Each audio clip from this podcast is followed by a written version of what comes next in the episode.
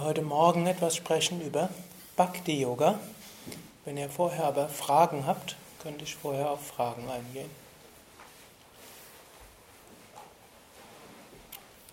Gut, Bhakti Yoga gehört zu den vier Hauptwirkmechanismen, können wir sagen, oder vier Weisen, wie wir die Gegenwart des Göttlichen erfahren können, wie wir letztlich zu Kaivalya kommen. All diese Jnana, Bhakti, Raja, Karma Yoga betrifft ja sowohl im Sinne von Abhyasa, spirituelle Praktiken, als auch Karma im Sinne von, wie sehen wir das im Alltag, als auch wie sehen wir Kripa, die Gnade an? Gut, Bhakti heißt Hingabe, Liebe zu Gott. Kommt aus der Wurzelsilbe Bha. Und dieses Bha ist Gefühl, heißt Liebe. Doch Bhava, Bhavana und so weiter. Und Bhakti heißt die Grundeinstellung einer Liebe und Hingabe zu Gott. Patanjali, der Autor vom Yoga Sutra, sagt im ersten Kapitel des Yoga Sutra, die Verwirklichung kommt schnell, wenn man Hingabe zu Gott hat. Und die Autoren von der Bhakti-Schriften wie Bhakti Sutra und Bhagavatam sagen, in diesem eisernen Zeitalter, in dem wir uns befinden, Kali Yuga, dort ist die Hingabe an Gott der einfachste, natürlichste und schnellste Weg zur Verwirklichung. Der einfachste deshalb, wir müssen nicht alles verstehen. Wir machen es uns irgendwo einfach. Wir müssen nicht alles verstehen. So ähnlich ein Kleinkind muss auch nicht alles verstehen. Was muss ein Kleinkind nur machen? Gehorchen. Ich muss zu Mami gehen und zu Papi. Mami. Und dann wird Mami und Papi sich um das Kind kümmern. Und irgendwo Vertrauen haben. Mami und Papi wird ne, das Kind beschützen und wird irgendwo auch helfen, dass das Kind sich gut entwickelt. Und nehmen wir an, Mami und Papi bemühen, sind wirklich um das Wohlergehen des Kindes besorgt, wie vermutlich 98 bis 99 Prozent aller Eltern. Hm dann hm, wird das weitestgehend funktionieren. Jetzt natürlich, Eltern sind heutzutage überfordert, aber waren es vermutlich schon immer. Gehört zum Menschsein auch dazu, dass dann ein bisschen ruckelig ist mit dem Aufwachsen, weshalb jeder, der zum, zu einem Psychoanalytiker geht, egal wer welche Eltern er hatte, immer rauskriegt, die vielen Probleme, die er hat, sind weil Mami und Papi so viel falsch gemacht haben. Gut, aber Gott ist jemand anders als irdische Mami und Papi. Gott ist allmächtig, allgegenwärtig, allwissend. Also Gott wird jetzt nicht uns in Probleme führen, sondern Gott wird uns helfen, zu groß zu werden. Und letztlich wird man auch sagen, auch die Eltern, solange sie traumatische Erfahrungen vermeiden, soweit das Menschen möglich ist, hm, werden dem Kind, werden dafür sorgen, dass das Kind irgendwo hm, gut aufwächst. Hm. Und so wird Gott helfen, dass wir aufwachsen. Wir brauchen dort gar nicht alles verstehen, wir müssen nicht alles verstehen, was ist die Welt, wer bin ich, wie ist die Welt entstanden, warum gibt es die Welt. Und wir können einfach sagen, oh Gott, hilf mir. Wir müssen nicht verstehen, warum alles geschieht, wir sagen nur, oh Gott, ich weiß nicht, warum es mir geschieht, aber irgendwie musst du es mir gegeben haben. Irgendwas musst du dir dabei gedacht haben. Also gilt es, ich vertraue mich dir an. Das ist auch eine interessante Sache, zum Beispiel, wenn man mit einem klassischen indischen Guru zusammenlebt. Der wird auch angenommen, die haben eine Führung aus einer höheren Ebene.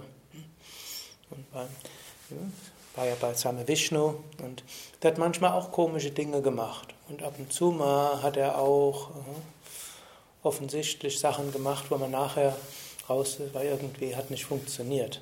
Aber wir waren so der Meinung, der wird von einer höheren Warte geführt. Und die Begründung, die er manchmal gegeben hat für das, was gerade gemacht wird, war irgendwo hm, nicht so ganz stimmig. Aber wir sind von ausgegangen, hm, er wird von einer höheren Warte geführt. Das war schon eine schöne Sache. Darf natürlich nicht ausgenutzt werden. Sowas kann auch von Meistern ausgenutzt werden und wird ja leider allzu oft ausgenutzt, dieses, hm, diese Hingabe, die Schüler zum Meister hatten. Das haben wir Vishnu hat sicherlich nicht ausgenutzt. Er hat sich bemüht, uns zu führen auf dem spirituellen Weg. Er hatte selbst eine große Hingabe. Er hatte selbst hm, auch gesagt, er selbst hat auch seine Grenzen, aber er gibt alles, was er tat, gibt er, bringt er Gott dar. Und so sind wir immer von ausgegangen, ja. Same Vishnu wird von der höheren Warte aus geleitet. Und selbst wenn er mal gesagt hat, selbst so banale Sachen wie, die Anzeige ist nicht gut, macht eine andere, dann haben wir die andere gemacht. Ein großer Schlag ins Wasser. Same Vishnu hat es gefallen. Hm? Und die andere hm, haben wir vielleicht irgendwo noch in eine weniger wichtige Zeitschrift platziert. Die war große Erfolge. Trotzdem, Same Vishnu wird von der höheren Warte ausgeleitet. Da wird irgendeine Lektion dabei sein. Und vielleicht, dass wir nicht so effizienzorientierend sein sollen. Manchmal muss man auch loslassen. In der Mehrheit der Fälle war der Same Vishnu auch für solche Sachen durchaus gut. Er hat auch ein Gefühl gehabt, was Menschen anspricht und was nicht anspricht. Aber manchmal auch ziemlich daneben gelegen. Und, oder auch, wenn er, irgend, wenn er gesagt hat, der sollte nach dorthin. In den meisten Fällen, wenn er Menschen versetzt hat, dorthin, das hat irgendwie gut geklappt, aber manchmal hat es auch nicht geklappt. Und dann haben wir dann auch, hatten Größe, irgendwo, das haben wir Vishnu von der höheren Warte geführt. Ja? Irgendwo sollte der Mensch diese Erfahrung machen und wir allen sollten die Erfahrung machen so sollte es sein. Diese Einstellung können wir gegenüber einem Meister haben, wir können sie aber noch mehr haben gegenüber Gott. Hm? Hm? Können sie haben gegenüber Gott. Und irgendwo von ausgehen, was auch immer geschieht, irgendwie hilft es, ne, ist es gut auf dem spirituellen Weg. Es gibt ja solche Extremgeschichten wie, wenn man das Buch Hiob kennt, Altes Testament oder jüdische Bibel, da gibt es eine der wenigen Geschichten in der Bibel, wo der, wo der Satan irgendwie vorkommt. Der ist nämlich gar nicht so häufig, wie es im mittelalterlichen Christentum dort genannt wurde. Aber jedenfalls, der hat irgendwo, dann hat er hat der Gott gesagt, es gibt keinen einzigen, der, der wirklich hingebungsvoll ist. Dann sagt er, doch, es gibt einen, der hat bedingungslose Hingabe, das ist Hiob.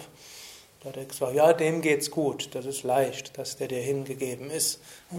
Aber nimm dem mal alles weg, dann wirst du sehen, was dem noch übrig bleibt. Sagte Gott, okay, äh, du kannst ihn prüfen. Du kannst ihm alles wegnehmen, nur sein Leben nicht. Gut, und dann gibt es diese so Hiobsbotschaften, von denen habt ihr dann wahrscheinlich gehört, auch wer die Geschichte nicht kennt. Jedenfalls kam ein Botschafter nach dem anderen und hat dem Hiob erzählt, hm, deine Ländereien sind kaputt und der Feind ist eingefallen und deine Söhne sind irgendwo, ich kenne es jetzt nicht genau, wie es ist, sind gefangen genommen worden oder sind sogar umgekommen und hm, also Praktisch alles ist ihm weggenommen worden, was er hatte, sogar seine Gesundheit. Er dann, ist krank geworden und hatte Aussatz gehabt und sah so aus, dass kein Mensch mehr mit ihm zu tun haben wollte. Und Hiob hat immer weiter, hat dann gesagt, der Herr hat es genommen, der gegeben, der Herr hat es gegeben, der Herr hat es gegeben, der Herr hat es genommen, gepriesen sei der Herr. Ausdruck, den man öfters findet. Gut, man muss nicht unbedingt den Ausdruck Herr haben, man kann auch sagen, die göttliche Mutter hat es gegeben, die göttliche Mutter hat es genommen gepriesen sei die göttliche Mutter. Gut, und zum Schluss hat dann auch der Satan anerkennen müssen, es gab diesen einen, der bedingungslose Hingabe zu Gott hat. Und dann hat Hiob alles wieder zurückgekriegt. Ob die Söhne, die Kinder auch noch zum. Das, neue Kinder. Hat neue Kinder gekriegt. Zwischendurch hat er sich auch ganz schön aufgeregt. Ja, ja. Zwischendurch hat er sich. Also er ist schon durch Zweifel gegangen und hat schon gewettert, aber letztlich blieb die Hingabe doch. Ja. Also er ist nicht einfach nur, gut, aber gut, dass du es erkennst, denn das ist eben auch das Interessante. Er ist schon durch den Prozess durchgegangen, des Haderns mit Gott, hm. aber zum Schluss blieb dann doch die Hingabe an Gott übrig. schon eine eigenartige Geschichte. Ich finde die eigentlich ganz schön, weil ich finde so für mich, ich denke mal, das kann man vielfältig interpretieren, ja. aber dass Gott einfach sagt, hör mal, du hast überhaupt keine Ahnung. Also das ist so für mich die Quintessenz, ich habe hier den Überblick und ich weiß, was ich mache und das finde ich irgendwie in einem Elend, ich meine, das will ja kein Mensch erleben, dass alle Kinder sterben, das ist ja schrecklich, aber das in dem Elend, dass, dass das so unglaublich ähm, ja, eine Führung ist, so dass er einfach sagt, ich weiß, was ich mache und mhm. das nur so etwas schwer zu lesen ist schon eine sehr beeindruckende Geschichte. Ja. Mhm.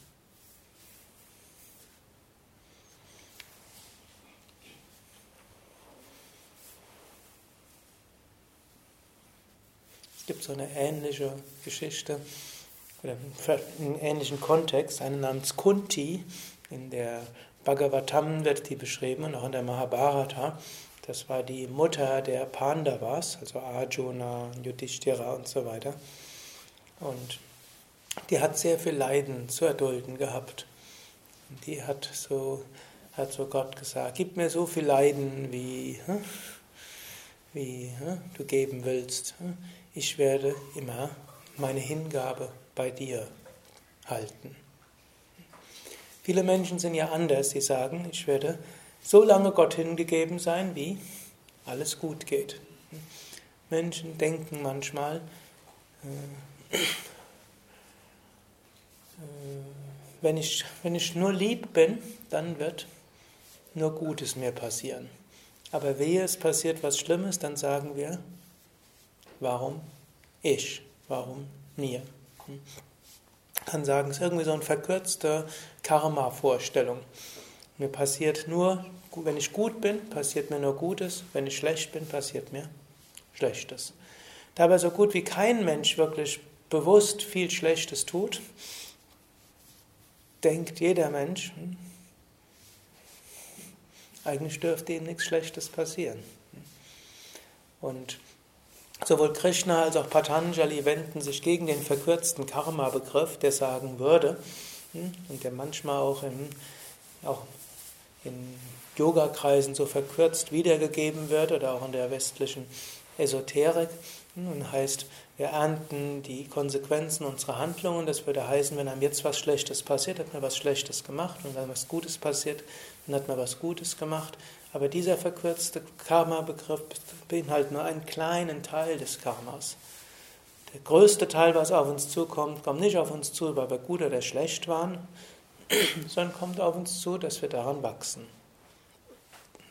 Was auf uns zukommt, ist zum einen natürlich das Resultat unserer Handlungen im Sinne von, wenn man nachlässig ist, dann hat das halt bestimmte Konsequenzen. Wer immer eine Viertelstunde zu spät hm, zur zum Unterrichten der Yogastunde kommt, hm, jedes Mal vielleicht mal eine Viertel, mal zehn, mal eine halbe Stunde, irgendwie werden die Teilnehmer dann ausbleiben. Oder wer hm, immer seinen Partner anfaucht, hm, wenn ihm irgendwas nicht passt, wird vielleicht irgendwann Partner los sein, immer wieder neue. Oder wer einseitig sich ernährt und dann nachher krank wird, das ist ein Aspekt. Zweiter Aspekt ist sicher auch, Gedanken, wie denken wir, wenn wir immer nur das Schlimmste erwarten und nur darauf warten, was kommt Schlimmes und dann drauf stürzen, wenn wir hauptsächlich Schlimmes erleben. Aber und dann natürlich auch, wenn wir tatsächlich unter in bewusster Inkaufnahme von Schädigungen anderer Dinge tun, aus egoistischen Gründen, auch das wird eine Wirkung haben. Aber der größte Teil hat, was auf uns zukommt, oder ein großer Teil oder ein wichtiger Teil, kommt eben nicht auf uns zu, weil wir schlecht gehandelt haben oder schlecht gedacht haben oder falsche Motive hatten. Es will uns diese Hiob-Geschichte erzählen und das will uns auch diese Kunti-Geschichte erzählen. Hm? Dinge passieren, ohne dass wir sie jetzt so erklären können, aber wir können davon ausgehen, wir werden daran wachsen. Da finde ich zum Beispiel diese Meditation, die du gestern im Satzang so äh, das Om, äh, also ich dachte gerade, das Om, in, das Om ins Leid geben mhm. und das Leid wieder ins Om ausrichten. Und für mich ist einfach so, das Leben ist so, wie es ist. Ich verstehe manches, aber vieles auch überhaupt nicht. Mhm. Aber eins habe ich begriffen, das ist so. Mhm. Und dieses Om in allem Leid und in aller Freude, das ist eigentlich das steckt für mich im Hiob drin. Er hat immer wieder zu seinem Ohm gefunden, immer wieder in die Ausrichtung zu Gott. Mhm. Und das hat ihn auch durch diese leidvollen äh, Fahrten gebracht. Furchtbar finde ich die Geschichte mit Gott und dem Teufel, aber das lasse ich dann noch. Muss ich zugeben, da geht es mir genauso. Mhm.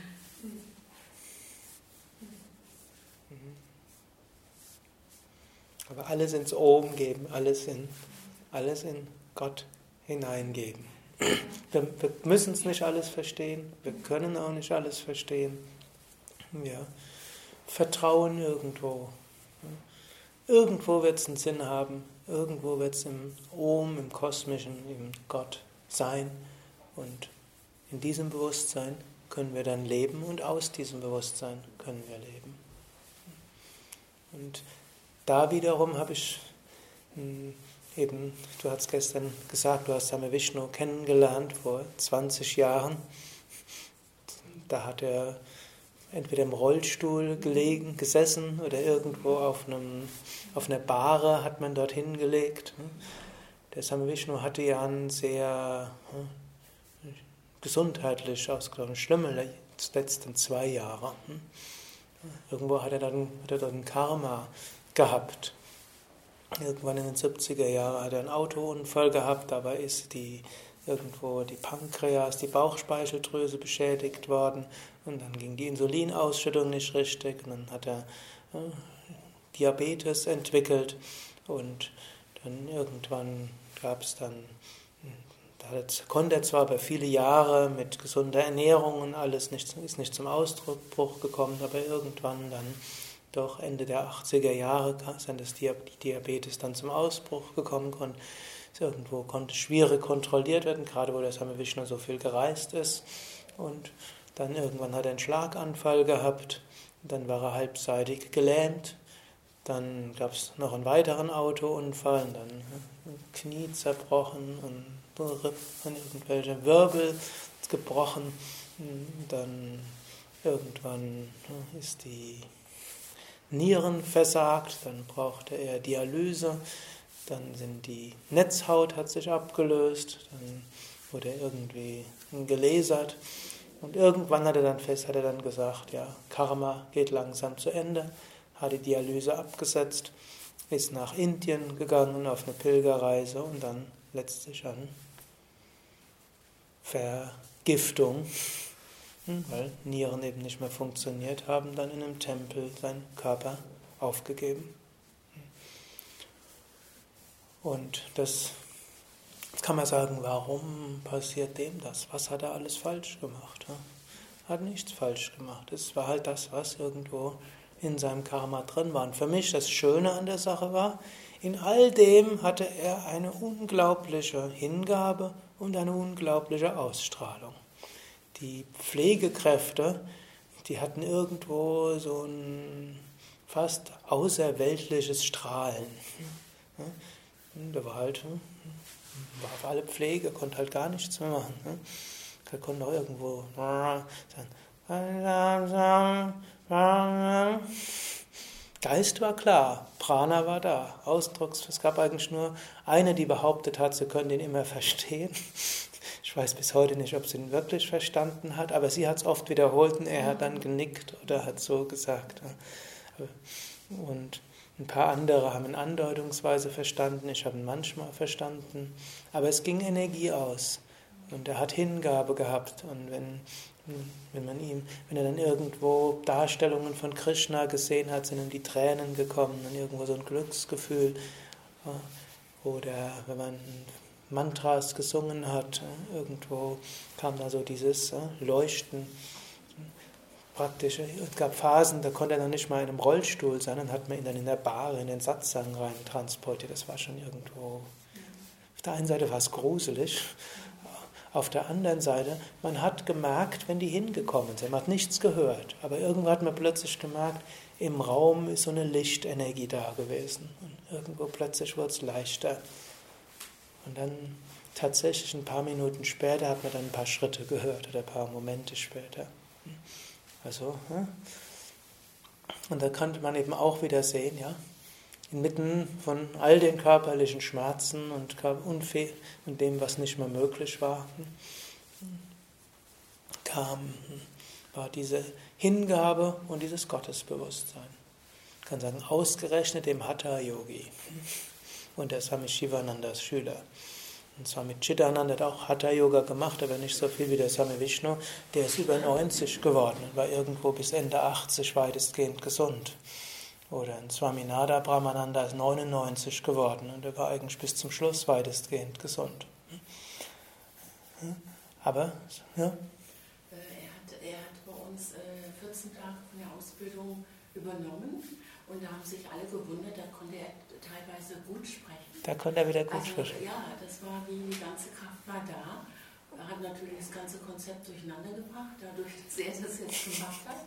Da war ein bisschen konfus, aber wir waren natürlich glücklich. Ja.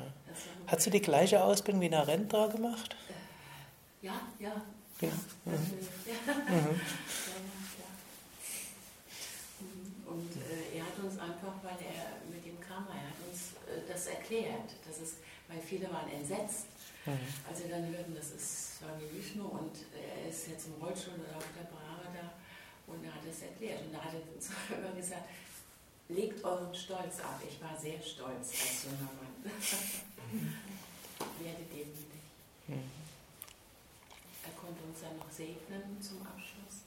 Dann ist er nachher, ja, dann ist er, er wollte ja immer nach Indien und in Indien dann seinen Körper verlassen, aber dann hat es zwischendurch nicht geklappt.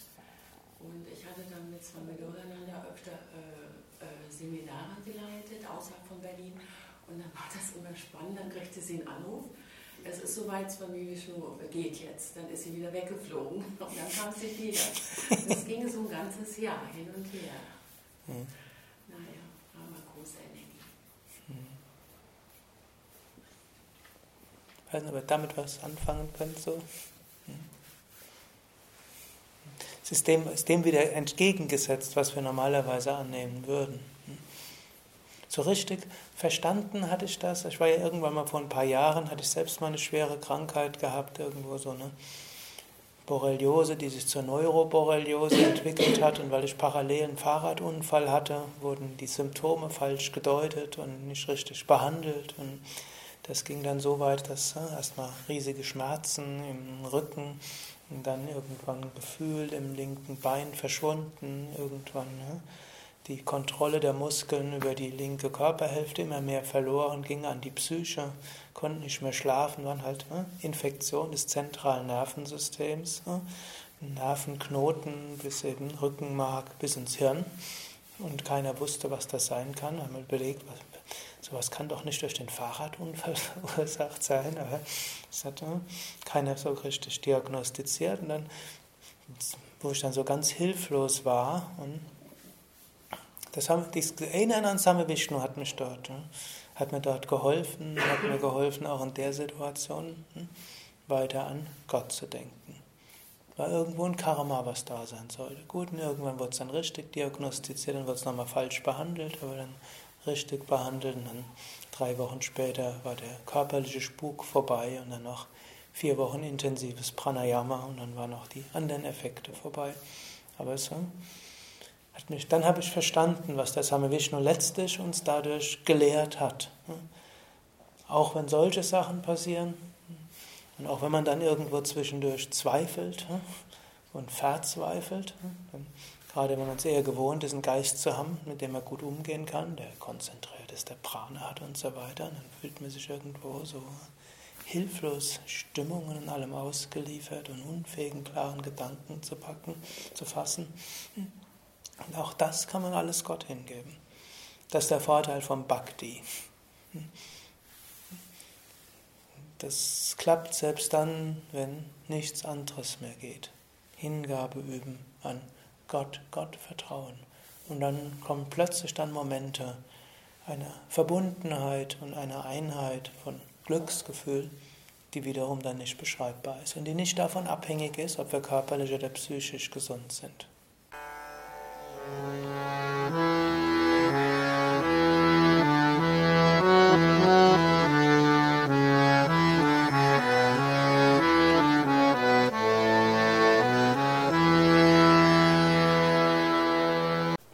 Dies war also die aktuelle Ausgabe des Yoga Vidya Satsang Podcasts, präsentiert von www.yoga-vidya.de